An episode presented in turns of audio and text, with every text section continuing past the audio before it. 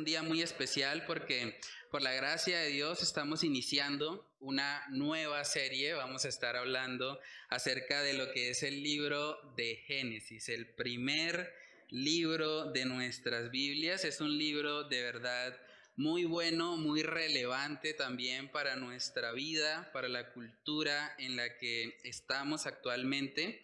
Este es el libro número 21 que como iglesia podemos estudiar expositivamente. Una de las metas que tenemos como iglesia es predicar a lo largo de toda la Biblia. ¿sí? Ya vamos en el libro número 21 y esperamos poder completar los 66 libros si el Señor así nos lo permite. Entonces, vamos a ver el libro de Génesis, que es un libro muy interesante porque nos habla acerca del origen de todas las cosas. Por eso la serie la llamamos El verdadero origen del universo. La primera parte de Génesis, sobre todo los primeros 11 capítulos, nos describen mucho acerca de lo que fue la creación, acerca de cómo el mal inició y las consecuencias que esto trajo, y al mismo tiempo nos habla de la promesa de un Salvador. Entonces realmente es un libro muy impactante, muy relevante para la actualidad. Es un libro también que responde a las preguntas existenciales del ser humano. Hay gente que se pregunta, ¿de dónde venimos? ¿Cuál es el origen de nosotros como seres humanos? ¿Por qué estamos aquí? ¿Cuál es el propósito de nuestra existencia? ¿De dónde proviene todo lo que hay en este mundo? ¿Y cuál es el propósito? un universo tan grande, tan vasto. ¿Qué sentido tiene eso? ¿Para qué un universo tan grande? ¿Cuál es el origen del mal? También vamos a ver por qué las personas mueren. También vamos a ver a dónde van las personas después de la muerte. Son preguntas que el ser humano se ha hecho a lo largo de su existencia y que en el libro de Génesis vamos a poder realmente dar respuesta a esos interrogantes y sobre todo vamos a poder contemplar a nuestro Dios como el creador y como aquel que realmente es el único ser digno de alabanza y de adoración. Entonces este libro, hermanos, creo que va a desafiar mucho de nuestros prejuicios, nos va a llevar también a examinar mucho de lo que escuchamos en el colegio, porque realmente mucha información que nos colocaron ahí en los libros de ciencia, realmente si somos estrictos, no son ciencia, son filosofías, son teorías, pero no podemos catalogarlo como ciencia porque no aplican realmente con los criterios de un método científico. Entonces vamos a estar hablando mucho sobre Génesis. Animo mucho a los padres también a que puedan estar atentos a esta serie porque mucho del contenido que vamos a estar viendo va a contrastar con lo que sus hijos están aprendiendo en el colegio. Entonces es importante que ustedes como padres, que son los principales responsables delante de Dios por el bienestar espiritual de sus hijos, que ustedes estén preparados para que puedan dar defensa ante todo lo que el colegio les está enseñando, los profesores de ciencia, de biología, de química, física, están diciendo como si fuera una verdad, cuando realmente no tenemos una evidencia genuinamente científica que lo avale. Entonces los animo a los padres para que estén muy pendientes, pueden tomar nota también de lo que vamos a estar hablando para que puedan transmitir eso también a sus hijos. Entonces, no siendo más, vamos a leer los primeros dos versículos. Hoy vamos a dar simplemente la, la introducción al libro de Génesis. Entonces leemos los primeros dos versículos y comenzamos con oración. Dice Génesis capítulo 1, versículo 1, en el principio creó Dios los cielos y la tierra. Y la tierra estaba desordenada y vacía, y las tinieblas estaban sobre la faz del abismo, y el Espíritu de Dios se movía sobre la faz de las aguas. Vamos a orar y a pedir la dirección del Señor en esta mañana. Padre, te damos muchas gracias, Señor, por permitirnos estar hoy aquí, Señor, reunidos en tu nombre. Gracias por la oportunidad, Señor, de iniciar esta nueva serie del libro de Génesis, Dios. Queremos pedirte que por medio de tu Espíritu Santo, Señor, seas tú guiándonos, seas tú redarguyéndonos, Señor, ayudándonos a examinar aquello que tal vez hemos aceptado como verdad sin cuestionarlo.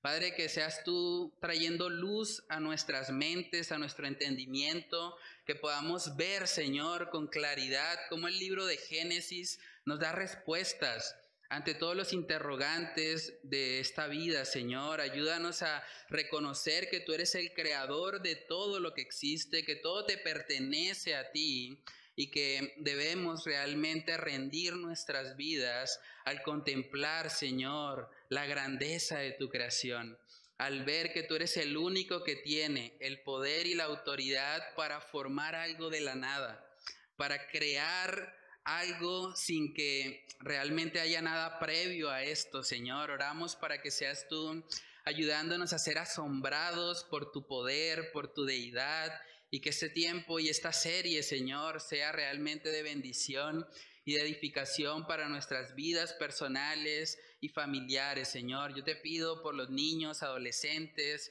que tal vez están escuchando un montón de mentiras en sus colegios, que tal vez están creyendo que ellos simplemente son un producto del azar.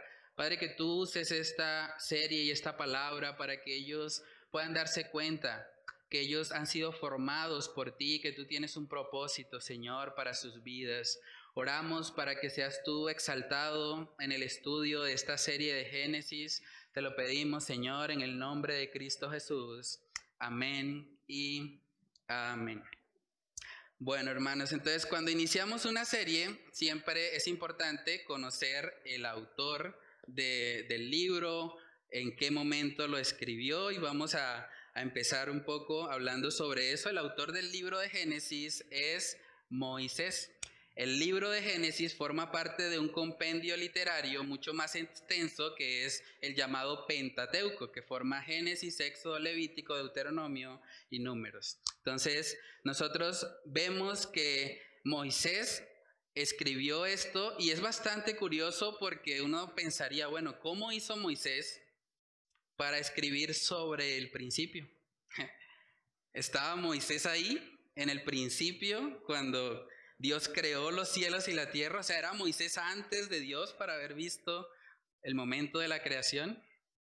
No, básicamente el libro de Génesis, al igual que el libro de Apocalipsis, es un libro de revelación. Eso quiere decir que Moisés muchos años después recibió la revelación de cómo Dios había creado a este mundo. Él no estuvo presente, él no estuvo viendo los acontecimientos, pero por revelación del Señor y en comunión con Él, Él pudo escribir todo lo que vemos en este libro. Entonces, la Biblia empieza con un libro de revelación y termina en Apocalipsis con otro libro de revelación Juan, el apóstol que escribió Apocalipsis, no estaba en el final de los tiempos.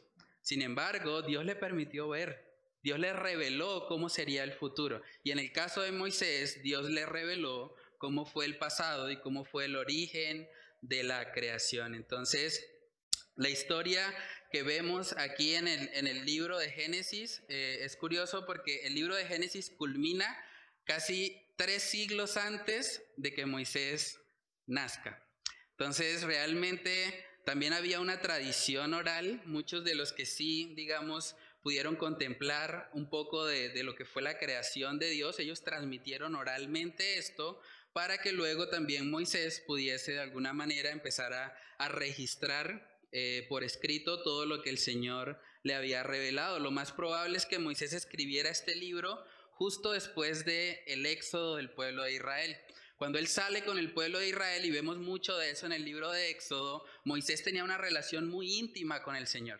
Moisés hablaba con Dios cara a cara. Él tenía esa comunión con Él. Y vemos en Éxodo capítulo 17, vamos a ir ahí para ver un poco de cómo era esa relación realmente entre Moisés y nuestro Dios.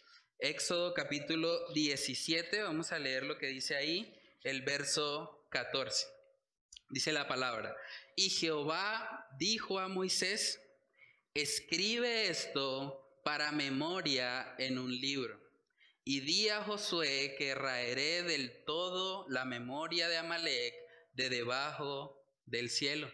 Ahí podemos ver a Dios diciéndole a Moisés, escribe, ¿cierto? Entonces, de la misma manera, Dios le da la orden a Moisés de que escriba ¿Cómo fue el origen de todo? ¿Por qué? Porque es importante que el pueblo de Israel y todas las naciones conozcan cómo fue que el Señor formó todo lo que existe. Entonces, cuando miramos el libro de Génesis, los primeros 11 capítulos nos describen acerca del origen del universo, también nos muestran el origen del pecado, cómo fue el primer pecado del hombre. Vemos también un poco del juicio de Dios porque vemos el diluvio, vemos también cómo los seres humanos fueron dispersos alrededor de todo el planeta Tierra. Dios confundió sus lenguas. De hecho, eso nos muestra el origen del lenguaje. Algo que no puede explicar la evolución actualmente es por qué existen diferentes idiomas. Si se supone que tenemos ancestros comunes con el mono, pues deberíamos hablar todos monásico, ¿cierto? Deberíamos hablar el idioma de los monos o un solo idioma, pero ¿por qué tantos idiomas diferentes? La Biblia nos da la respuesta y es que Dios, cuando el hombre intentó exaltarse, Dios confundió las lenguas y permitió que los idiomas se formaran a lo largo de la superficie terrestre. Después del capítulo 12 de Génesis vamos a ver ya un poco más de la narrativa histórica del pueblo como tal de Israel. Vamos a ver al patriarca Abraham, a su hijo Isaac, y a su hijo Jacob. Vamos a estar viendo también mucho acerca de los pactos que Dios hizo con estas personas y sobre todo algo muy hermoso que vamos a poder contemplar es cómo aún desde el comienzo de todas las cosas, siempre la escritura nos está apuntando a la persona de Jesucristo. Desde Génesis capítulo 3 vamos a ver la promesa de un Salvador. Es impresionante ver la magnitud del amor de Dios que aún el ser humano, siendo totalmente indigno, pecador, habiéndole fallado, Él decide en su misericordia enviar un Salvador, alguien que viene de la simiente de la mujer para destruir a Satanás. Entonces, Génesis capítulo 1, versículo 1 nos da lo que es la introducción del libro de Génesis, pero también nos da lo que es la introducción de la Biblia entera. ¿Qué es lo primero que Dios dice a su pueblo? Es básicamente, en el principio creó Dios los cielos y la tierra. Es impresionante porque lo primero que hace Dios es presentarse como nuestro creador. Él no dice inicialmente, bueno, adórenme, eh, cumplan mis mandamientos. No, el primero nos enseña algo muy importante y es que somos su creación. Somos producto de Él. Eso quiere decir que si cada uno de nosotros está hoy aquí, es porque Dios lo creó. Porque Dios formó todas las cosas. Entonces, vemos algo interesante en Génesis 1.1 y es que vemos lo que se conoce en ciencia como la Trinidad de la creación o de la naturaleza.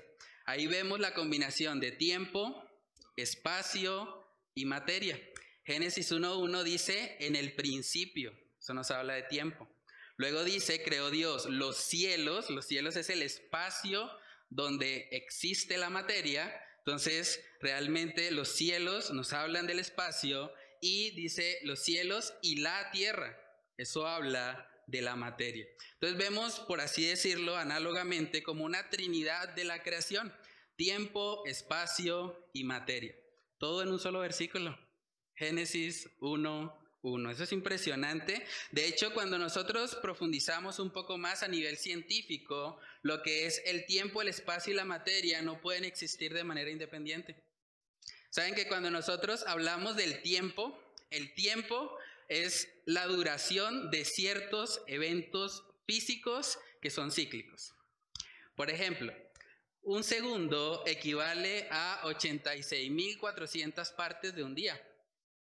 Actualmente, con el avance tecnológico, ahora lo están haciendo con la oscilación de los átomos, entonces un segundo equivale a 9.192.631.770 oscilaciones de un átomo de cesio.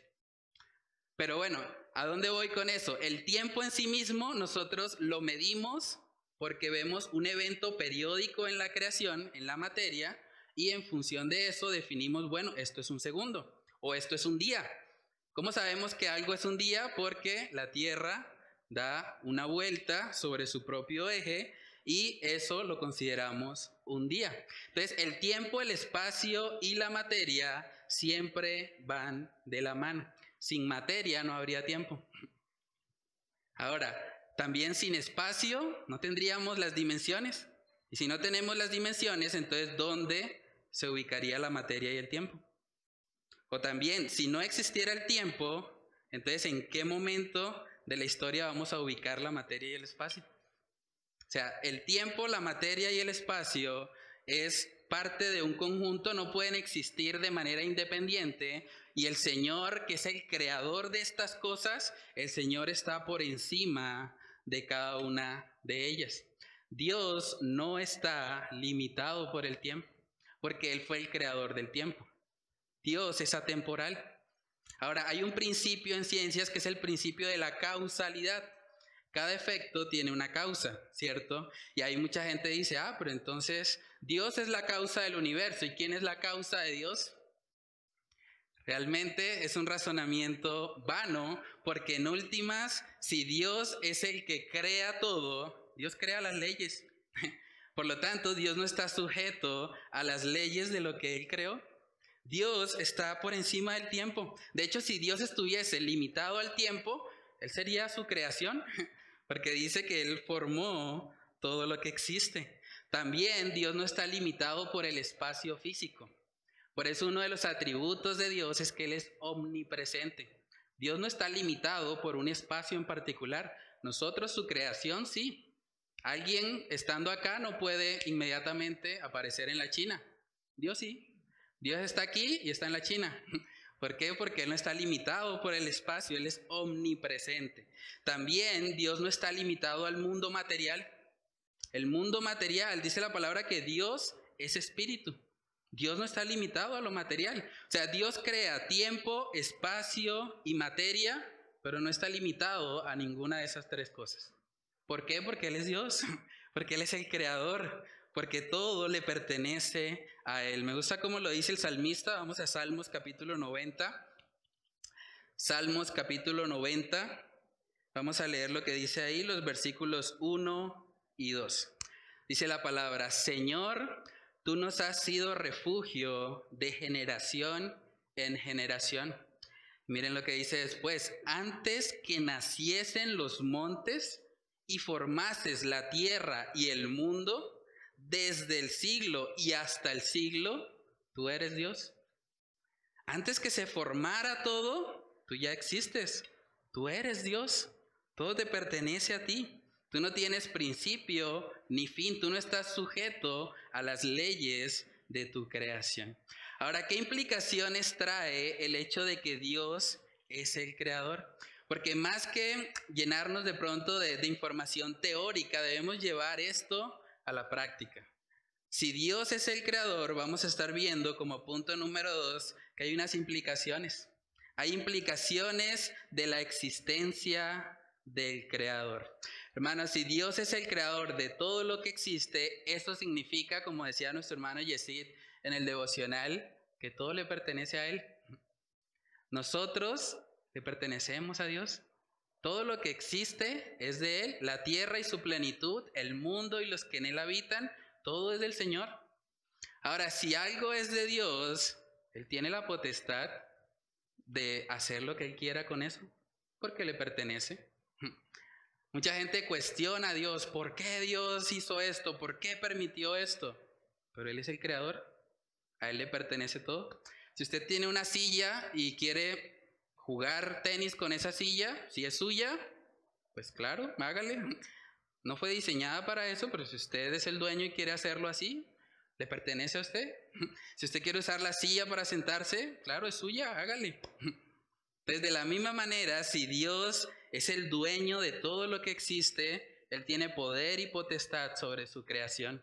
Por eso vemos también en el libro de Daniel, y ese es un texto también hermoso, Daniel capítulo 4, versículo 35, nos muestra que Dios realmente es el creador y que nadie puede cuestionar lo que Él hace. Daniel capítulo 4, verso 35 dice, todos los habitantes de la tierra son considerados como nada. Y Él, hablando de Dios, hace según su voluntad en el ejército del cielo que Él creó y en los habitantes de la tierra que Él formó. Y no hay quien detenga su mano y le diga qué haces. Si Él es el creador, hermanos, ¿quiénes somos nosotros para cuestionarlo? Parte de lo que vemos mucho en el libro de Job y que cantábamos hace un momento en la canción de Contempla a Dios, Dios le preguntó a Job, ¿dónde estabas tú cuando yo formé todo esto? ¿Dónde estabas tú cuando yo le puse límites al mar? ¿Dónde estabas tú cuando yo formé todo lo que tú estás viendo? Y Job tuvo que callar y reconocer, no es sabio contender con el omnipotente. A Él pertenece la gloria y el honor. Ahora, si Dios es el creador de todo, si todo le pertenece a Él, pues Él puede poner las reglas. Tenemos una moral y la moral viene de Dios. La moral es objetiva. Es bastante curioso porque vivimos en una sociedad que de alguna manera exalta el relativismo. Y hay gente que dice, no, pues tú tienes tu propia verdad y yo tengo mi propia verdad y no nos vamos a pelear y bueno, tú piensas eso y para ti eso está bien y para mí yo pienso esto diferente, pero también está bien, no hay problema, nos aceptamos.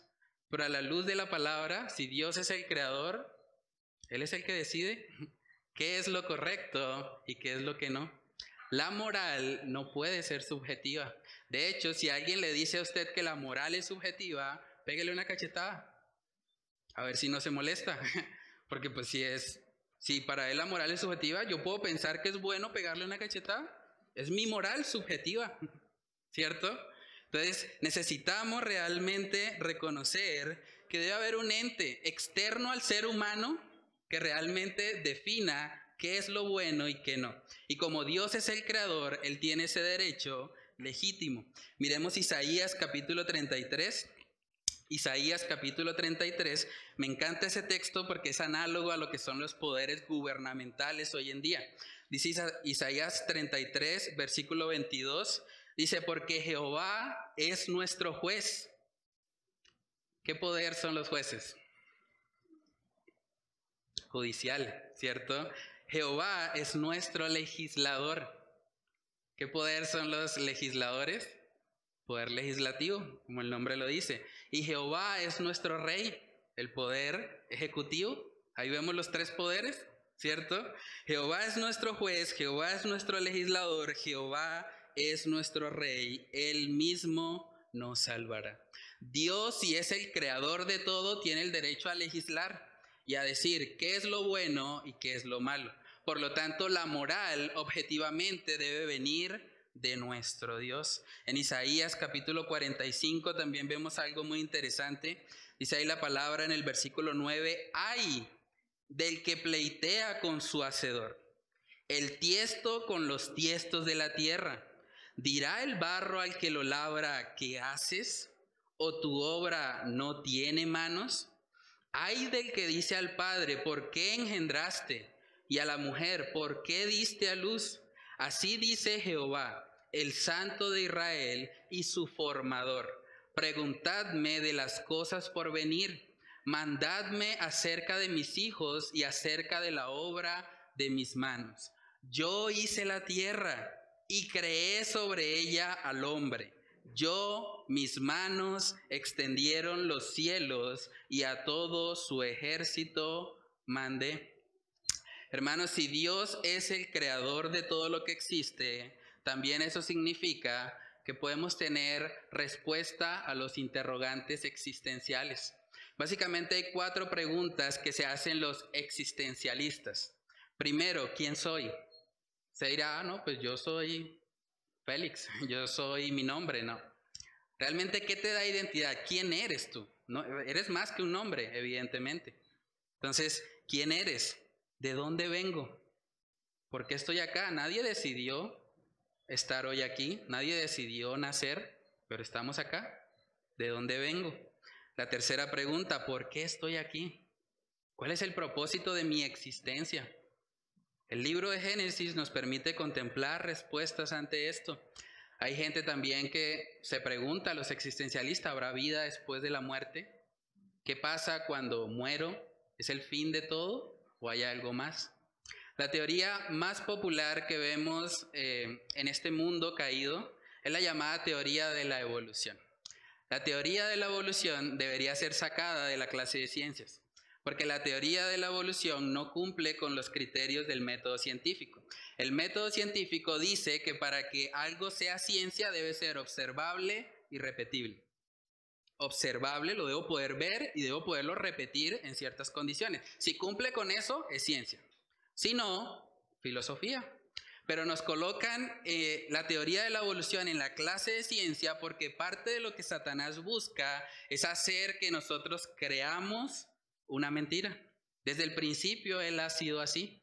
Él busca engañarnos. Ahora, según la evolución, la respuesta a las preguntas existenciales, ¿quién soy? Bueno, la respuesta sería, soy fruto del azar. ¿De dónde vengo? De un conjunto de reacciones químicas que no hay evidencia alguna sobre ellas, pero unas reacciones químicas en un caldo cósmico que ocurrieron hace millones y millones de años, como algunos afirman, eso es lo que me trajo hasta acá. Ahora, ¿para qué existo? Según la evolución, no, no tengo propósito. De hecho, sería mejor que me muera, porque si yo me muero, pues avanza más rápido la evolución, ¿no? Luego uno se pregunta, ¿por qué las tasas de suicidio están tan altas? Si Dios no existe, hermanos, nosotros vamos en un planeta que gira a 100 mil kilómetros por hora en su movimiento traslacional y nadie está encargado de eso. Estamos girando porque sí. ¿Y cuál es el propósito? Mm, nada. No hay realmente un sentido ni nada detrás de todo lo que vemos. También, ¿a dónde vamos después de la muerte? Según muchos pensadores, filósofos o ateos que niegan el Génesis, que niegan a Dios, básicamente vamos rumbo a ser polvo de estrellas. Eso decía Carl Sagan. Decía, no, pues vamos a desaparecer y vamos a formar parte de todo lo que ya existe. Pero realmente, hermanos, cuando nosotros contemplamos eso, tenemos que preocuparnos. Porque una cosmovisión evolutiva realmente es un peligro para la sociedad. Una persona que cree que es un animal evolucionado puede llegar a comportarse como un animal. Es una realidad. De hecho, hay un caso real, voy a contarles. El 20 de abril de 1999, dos jóvenes llamados uno Eric Harris y el otro Dylan Klebold mataron a 13 personas en Estados Unidos, dos estudiantes y un profesor en la escuela secundaria de Columbine. Ustedes pueden buscar la historia ahí en Google para que se den cuenta. Y luego de hacer esto, estos dos jóvenes se quitaron la vida. Tenían uno 17 y el otro 18 años. Cuando estas personas las encuentran muertas, encuentran que en la camiseta de uno de ellos decía selección natural. Porque parte de lo que la evolución enseña es necesitamos acabar con los más débiles para que la raza mejore, ¿cierto? Ahora, estos jóvenes, tristemente, en sus conversaciones que encontraron precisamente antes de cometer el delito, ellos decían, vamos a matar primero a los negritos. Y vamos a matar a los que creen en Dios, porque ellos son defectuosos y necesitamos que realmente la especie mejore y avance. Eso quiere decir que si yo hubiese estudiado en ese lugar, no tendrían pastor. Imagínense. Entonces, es bastante peligroso una cosmovisión evolutiva, porque nos lleva a eso. Todo lo que pasó en el nazismo, con Hitler y demás, es un pensamiento evolutivo. La cosmovisión de la evolución genera precisamente que las personas no valoren a, la vida humana. Y por eso vemos todo lo que tristemente hoy en día está pasando. Es curioso porque uno puede hacer un poco de historia y antes del año 1963 no se utilizaba eh, el concepto de evolución en los colegios. O sea, antes del 1963 todavía preponderaba un poco lo que era la teología y se enseñaba en los colegios ciencia basada en Dios. No perfectamente, pero había cierto eh, temor de Dios antes del 1963. Luego de eso, cuando se empezó a incluir el concepto de la evolución, inmediatamente del 63 en adelante se empezaron a disparar las cifras de embarazo adolescente Se empezaron a disparar las cifras de suicidio, de consumo de drogas, porque en últimas, si las personas son animales, pues se pueden comportar como animales.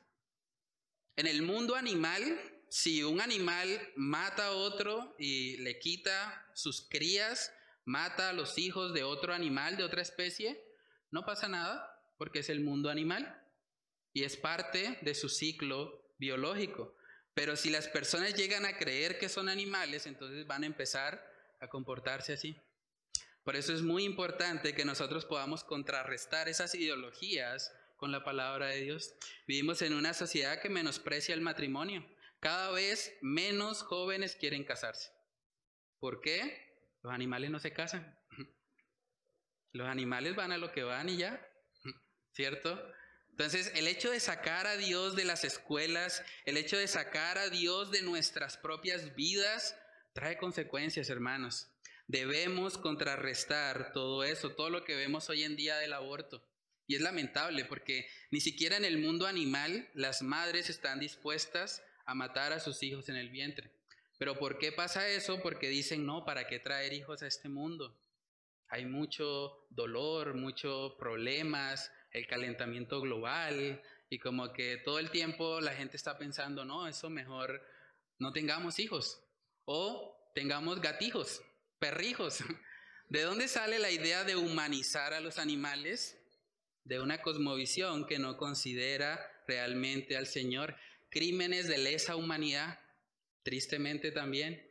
Muchos se han justificado en eso, es que es defectuosa esa persona, mejor matarla. Si alguien viene con síndrome de Down, el médico le puede recomendar a la pareja, mejor matarlo, porque tiene un problema, tiene un síndrome.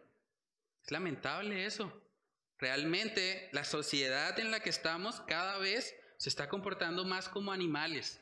Y es la consecuencia de sacar a Dios de los colegios y de nuestras vidas. Miremos Salmos capítulo 53, versículos del 1 al 3. Dice ahí la palabra, dice el necio en su corazón, no hay Dios. Miren la consecuencia, se han corrompido e hicieron abominable maldad. No hay quien haga bien. Dios desde los cielos miró sobre los hijos de los hombres para ver si había algún entendido que buscara a Dios. Cada uno se había vuelto atrás, todos se habían corrompido. No hay quien haga lo bueno, no hay ni aún uno. Dice el necio en su corazón, no hay Dios. Cuando yo creo que no hay Dios, también creo que no hay ley y que puedo hacer lo que yo quiera. O creo que yo soy mi propio Dios y por lo tanto debo vivir para mí mismo y cumplir con todos mis caprichos sin restricción alguna. La consecuencia de eso es un aumento de el pecado y de la iniquidad. Entonces, debemos tener mucho cuidado con eso. Miren que el texto dice que dice el necio en su corazón. Es algo que puede incluso estar anidado ahí sin necesidad de expresarlo. No es que la persona esté diciendo, no hay Dios, no hay Dios, no hay Dios, pero puede que en su corazón, en sus decisiones, no tiene en cuenta a Dios. Y él vive como si él fuese su propio Dios. Y la consecuencia de eso es evidente. Ahora, hermanos, si nosotros contrastamos las preguntas existenciales, en vez de verlas por medio de una cosmovisión evolutiva, si las vemos alrededor de una cosmovisión bíblica, la cosmovisión de un creador, si Dios es el creador, entonces yo soy parte de su creación. Yo soy parte de su creación y fui hecho a su imagen y semejanza. Por lo tanto, la vida humana tiene valor. Si Dios es el creador, entonces yo no vengo del azar. Yo no soy fruto de un accidente cósmico. Yo soy una persona que fue creada aún en el vientre de mi madre con un propósito. Si Dios es el creador, todos tenemos un propósito en la tierra y es glorificarle a Él. Si Dios es el creador, entonces todos nos dirigimos a una eternidad con Él. Algunos para experimentar su amor para siempre y otros para experimentar su justicia para siempre. Pero hay algo después de la vida. Hay algo que realmente le da sentido y propósito a nuestra existencia. Entonces, hermanos, la cosmovisión bíblica dignifica al ser humano. dignifica al ser humano a pesar de su maldad. A pesar de que nos muestra que somos seres humanos caídos, pecadores, indignos, al mismo tiempo nos muestra que fuimos hechos a imagen y semejanza de Dios. Realmente requiere mucha más fe creer que de la nada se formó todo a reconocer que hay un ente superior que fue el creador de todo lo que existe. Se requiere mucha más fe para pensar que pasaron 20 billones de años y hubo una explosión cósmica y que de repente se formó todo lo que existe. Ahora, es bastante curioso, yo soy ingeniero químico y conozco mucho acerca de, de, lo que se enseña de pronto en los colegios y en la ciencia en general. Y cuando uno mira cuidadosamente la teoría del Big Bang, que es la más eh, promovida de pronto en las escuelas, para tratar de explicar el origen del mundo, realmente no tiene sentido. Según la teoría del Big Bang, rápidamente les explico, Toda la materia del universo entero estaba condensada en un punto. Imagínense eso. Es una locura, pero bueno. Toda la materia del universo, tan grande y vasto que es, estaba condensada en un solo punto. De repente, de la nada, empezó a girar. A girar, a girar, a girar, a girar, rápido, rápido, rápido, rápido, rápido, rápido, y ¡push! explotó. Y luego vemos que el universo se va expandiendo. Y vemos que una de las cosas que hacen los planetas es girar. Pero hay un problema precisamente con esa teoría. Hay un principio en física que se conoce como el principio de conservación del momento angular. No los quiero confundir, pero les voy a mostrar una imagen para que veamos más o menos en qué consiste. Esto es el principio de conservación del momento angular. ¿Qué establece? Cuando un cuerpo está girando, si ese cuerpo recibe un choque, en cualquier dirección que la reciba, él va a tender siempre a conservar la dirección en la que está girando. ¿Sí? Ahora, cuando nosotros nos vamos a la creación, vemos que planetas como Venus, Urano y Neptuno giran en un sentido contrario a los demás. Y uno dice, pero el Big Bang dijo que, fue rápido y que salieron y, ¿y qué pasó ahí? no se cumplió. Entonces, esto es un principio físico, demostrable, realmente no hay dudas al respecto, pero vemos incluso hay galaxias enteras que giran en sentidos opuestos. Y uno dice, pero ¿qué pasó con el Big Bang? Bueno, parece que el Big Bang no era tan bueno. La teoría del Big Bang se contradice a sí misma, pero es importante que nosotros conozcamos eso para poder mostrarle al mundo las evidencias de que están creyendo en una falacia. No es ciencia. Eso no es ciencia. Como creyentes creemos en la ciencia. Dios habla mucho acerca de la ciencia y está a favor de la ciencia. De hecho, Dios creó la ciencia. Pero lo que nos quieren enseñar a veces en los colegios realmente no es ciencia.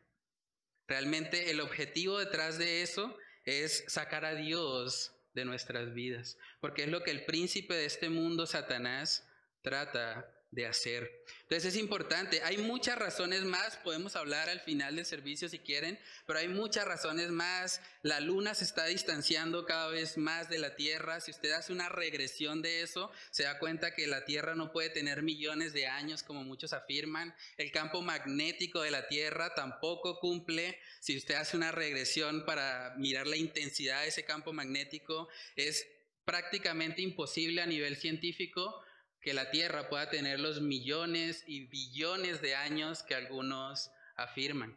Pero ¿por qué creemos eso? ¿De dónde sale eso? Precisamente del deseo de sacar a Dios de nuestras vidas. Cuando usted le diga en el colegio, no es que hace millones y millones de años, usted le dice, ah, eso es un cuento de hadas. Sí, porque usted no me puede mostrar eso. Y no, ¿y qué pasó con la especie? ¿Y cómo llegamos a ser como somos? No, es que es el eslabón perdido, le dicen a uno. No, es que eso, todavía no, hemos encontrado ese fósil, pero por fe creemos que hay algún, algún fósil de transición. Pero realmente, hermanos, nosotros como creyentes debemos prepararnos. Servir a Dios va más allá de lo que hacemos acá en la iglesia. Necesitamos jóvenes que puedan ir a la universidad y puedan hablar de estas cosas. Que le puedan decir al profesor, profesor, qué pena, pero eso no es ciencia. Eso no se aplica al método científico. Profesor, si quiere nos tomamos un café y hablamos. Yo le puedo mostrar la cosmovisión bíblica para que usted vea que es mucho más coherente y es mucho más científica que lo que usted está enseñando. Y podemos hacer eso, obviamente, con mucho respeto, con mansedumbre y reverencia, dice la palabra, no buscando ser contenciosos, pero buscando exponer la verdad. Necesitamos cristianos así, necesitamos personas también que puedan ir al mundo académico y puedan mostrar que creemos en una fe razonable, que hay evidencias de lo que decimos creer. Hermanos, ahí en el libro de Génesis capítulo 1, luego vemos en el versículo 2 que se nos muestra el primer vistazo de la Trinidad. De la Trinidad, dice Génesis capítulo 1, versículo 2, y la tierra estaba desordenada y vacía, y las tinieblas estaban sobre la faz del abismo. ¿Y qué dice después? Y el Espíritu de Dios se movía sobre la faz de las aguas. El Espíritu de Dios presente en la creación. Entonces, el tercer punto que vamos a estar viendo hoy es que el Dios trino está en la creación. Vamos a mirar Juan capítulo 1. Juan capítulo 1, en el versículo 1, vemos que se utiliza la misma expresión que aparece en Génesis 1.1. Juan capítulo 1, versículo 1, dice ahí la palabra en el principio. Vemos el mismo término de Génesis 1.1, dice era el verbo. Y el verbo era con Dios. Y el verbo era Dios. Curioso, ¿no? Pero ¿quién es ese verbo? Sigamos leyendo, verso 14. Dice, y aquel verbo fue hecho carne y habitó entre nosotros y vimos su gloria, gloria como del unigénito del Padre, lleno de gracia y de verdad. Juan dio testimonio de él y clamó diciendo, este es de quien yo decía, el que viene después de mí es antes de mí, porque era primero que yo. Juan el Bautista reconoce, a pesar de ser mayor en edad que Cristo, él dice, no, él era antes de mí. Él es el creador de todo. Él es el verbo. Él en el principio ya existía. En el principio era con Dios y también era Dios. Entonces vemos la Trinidad revelada desde el libro de Génesis, capítulo 1, versículos 1 y 2. Si seguimos leyendo ahí en Génesis 1, más adelante también vemos otro vistazo de la, de la eternidad, de la Trinidad, perdón. En Génesis 1, 26, vemos que ahí dice la palabra, entonces dijo Dios, hagamos. Curioso, ¿no? Hagamos es una palabra plural. Dios dice, hagamos al hombre a nuestra imagen, conforme a nuestra semejanza, y señoré en los peces del mar, en las aves de los cielos, en las bestias, en toda la tierra y en todo animal que se arrastra sobre la tierra. La palabra en el original para gamos representa más de dos personas. Ahí vemos en el principio el verbo, que es Cristo, vemos al Padre, Dios que creó los cielos y la tierra, y vemos al Espíritu de Dios también que se movía sobre la faz de las aguas. Vemos la Trinidad de Dios desde el primer libro de la Biblia. Qué impresionante eso, ¿no? Entonces, hay muchos también que en Génesis 1.2, al ver los términos desordenada y vacía o tinieblas, han dicho que hay una brecha. Algunos creen que hay una brecha entre el versículo 1 y el versículo 2. Y ahí han aprovechado muchos para decir, no, ahí están los millones de años. O sea, Dios creó todo millones y billones de años atrás y estaba todo desordenado, vacío, con tinieblas. Y luego de todo ese tiempo, entonces Dios viene ahora sí a formar su creación. Pero hay un problema con esa manera de pensar y es precisamente que la Biblia nos enseña que Dios creó la tierra para habitarla, no para dejarla en una condición desordenada y vacía. También cuando usted estudia el idioma original, desordenada y vacía no tienen una connotación negativa. Desordenada y vacía simplemente quiere decir que no tenía todavía el orden que tiene actualmente. Vacía quiere decir que no había criaturas todavía. pero no es nada negativo al respecto. Entonces, todas las teorías de una brecha entre versículo 1 de Génesis y versículo 2 realmente se caen por su propio peso. Hay algunos que han llegado a afirmar incluso que había una cultura preadánica, que antes de formar al hombre, por esa distinción que hay entre el versículo 1 y 2, entonces había otros seres humanos, algunos han dicho que eran extraterrestres, otros dicen que eran ángeles, pero llegar allá es realmente especular, porque el texto no lo afirma así. De hecho, si uno sigue leyendo el relato de Génesis en el versículo 31, vemos que dice, y vio Dios todo lo que había hecho, y aquí que era bueno en gran manera, y fue la tarde y la mañana el día sexto. Entonces, si todo lo que Dios había hecho hasta ese momento era bueno en gran manera, es muy difícil tratar de conciliar eso con que había un tipo de cultura preadánica que Dios destruyó junto con los dinosaurios y demás. El texto no nos lleva a eso. El texto realmente lo que nos muestra es simplemente que Dios crea los cielos y la tierra, luego les da orden. Y luego hace la distinción entre la luz y las tinieblas y luego empieza a formar toda su creación. Hay mucha evidencia también a nivel científico de que la Tierra muy probablemente es una Tierra joven, es una Tierra de alrededor de 6.000, máximo 7.000 años de, de existencia. Y podemos hablar más sobre eso en otro, en otro momento, pero realmente la Biblia como tal no está en contra a lo que vemos hoy en día, eh, que es ciencia cuando hablamos de verdadera ciencia. ¿sí? Mucho de lo que se está enseñando en los colegios realmente tiene el propósito de sacar a Dios de nuestras vidas. Por eso debemos siempre enfocarnos en lo que Dios mismo ha establecido.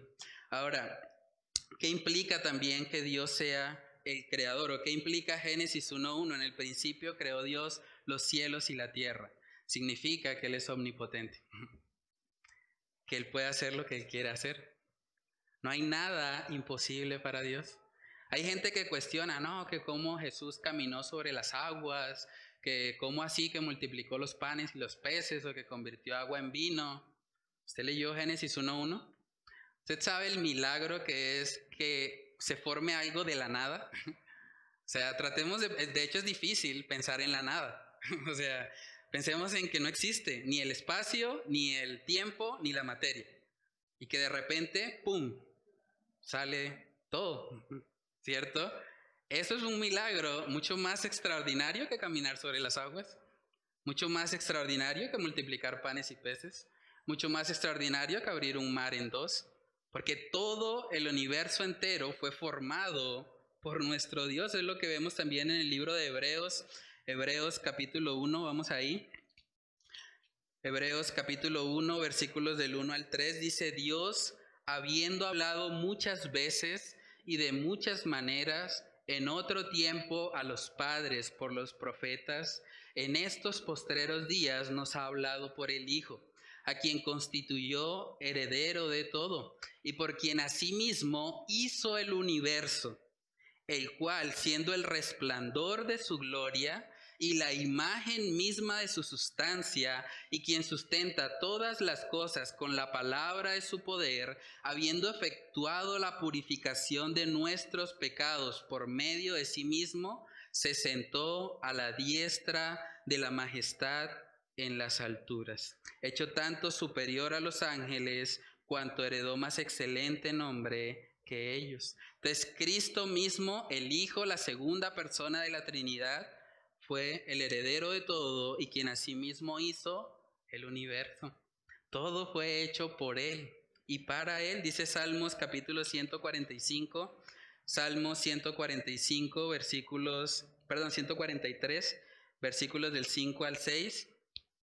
Dice ahí el salmista David, me acordé de los días antiguos, meditaba en todas tus obras, reflexionaba en las obras de tus manos.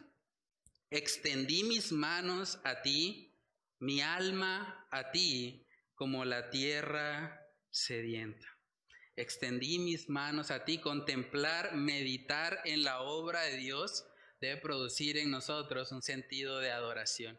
Cuando usted ve la naturaleza, cuando usted ve un paisaje, cuando usted ve todo lo que nos rodea, en vez de pensar, ay, qué bonito paisaje, piense, qué gran Dios. Qué gran Dios el que hizo esto. Qué gran Dios el que hizo el cañón del Chicamocha. Qué gran Dios el que formó a Colombia, el segundo país más biodiverso del mundo. Cuando nosotros contemplamos toda la creación, eso debe llevarnos adorar al Creador.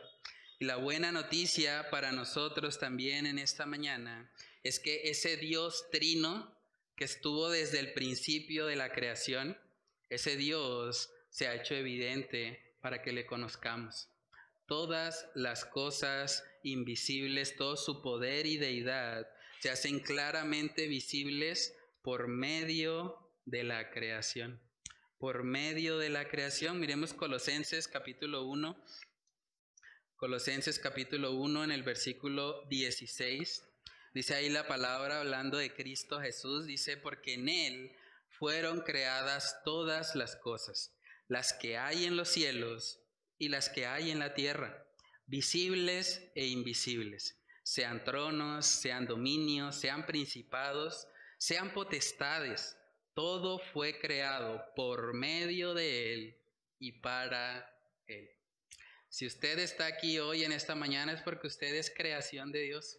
Usted no es un accidente, usted no es el fruto de un caldo cósmico, usted es creación de Dios. Y Dios lo creó por medio de Cristo y para Cristo, para que usted venga a tener una comunión con Él. Lo que el Señor desea es que cada uno de nosotros se arrepienta y tenga una relación con Él por medio de Jesús. Por eso, si usted realmente examinando su vida, usted reconoce, yo he vivido una vida apática, yo he vivido una vida en la que realmente no me relaciono con Dios de ninguna manera. El mensaje para usted hoy es arrepiéntase. Arrepiéntase de sus pecados y venga a Cristo. Reconozca que Él es su creador. Reconozca también que usted ha pecado. Usted ha transgredido la ley que Él como creador estableció. Y al usted haber hecho eso, usted es culpable de juicio. Pero Dios, que es rico en misericordia, y por su gran amor con que nos amó, nos ha extendido una oportunidad. Si estamos hoy aquí, si estamos respirando, es porque Dios nos ha dado de su gracia, de su misericordia, y debemos buscarle. No debemos esperar al día de mañana. Hoy es el día de salvación. Hoy es el día para reconocer, Señor, reconozco que estaba apartado de ti, pero que ahora quiero vivir una vida nueva. Quiero dejar a un lado mi pecado, mi autosuficiencia, Quiero dejar de creer que no te necesito, que yo puedo ser mi propio Dios quiero empezar a vivir bajo tu gobierno. Quiero empezar a vivir bajo lo que tú has establecido en tu palabra. Quiero que así como tú has creado todas las cosas y has establecido leyes físicas, químicas, todo lo que existe, que de la misma manera yo me pueda alinear a tu voluntad, que yo me pueda alinear a lo que tú has establecido y pueda vivir para aquello que realmente fui creado, que no es para mí mismo, fuimos creados para el Señor.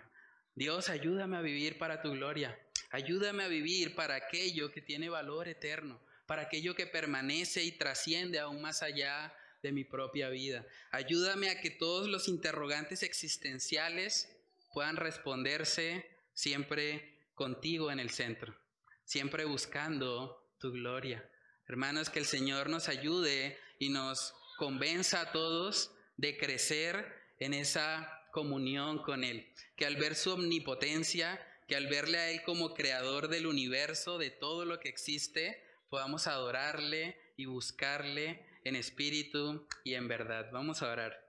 Padre, te damos muchas gracias, Señor, por esta introducción al libro de Génesis. Gracias porque tú nos muestras en esta mañana, Señor, que tú eres el creador de todas las cosas, que tú no necesitas ayuda del ser humano para formar las galaxias enteras, los planetas, las estrellas, todo lo que existe, Dios. Tú eres el creador, tú eres el hacedor de cada uno de nosotros, Señor. Yo te pido que nos ayudes a entender que si somos criaturas tuyas debemos sujetarnos a tu señorío. Padre, que si hay personas acá que tal vez han estado dudando de quién tú eres, si tal vez han estado creyendo las mentiras de que ellos son frutos de una supuesta evolución, Padre, oramos para que tú les convenzas por medio de tu palabra y les permitas ver, Señor, que tú eres el creador, que tú eres la persona que nos ha formado a cada uno de nosotros, nos has dado el don de la vida, Señor. Ayúdanos a ser agradecidos contigo y ayúdanos a vivir para aquello que fuimos creados, Señor, que no desperdiciemos nuestro tiempo, nuestras vidas, nuestros talentos en cosas que realmente no importan, sino que podamos vivir, Señor, genuinamente para ti, que podamos reconocer que tú has formado el universo por tu palabra y que nosotros como creación tuya estamos llamados a vivir para tu gloria, Dios. Oramos para que tú nos ayudes a ser convencidos de pecado, nos ayudes a ver nuestra necesidad de ti y que este libro de Génesis, Señor, pueda llevarnos a adorarte, a contemplarte, a darnos cuenta, Señor, que toda la creación da testimonio de que tú eres nuestro Dios. Padre, que solo tú seas exaltado en nuestras vidas. Ayúdanos a aplicar lo que hemos estudiado en esta mañana. Te lo pedimos, Señor, en el nombre de Cristo Jesús. Amén y amén.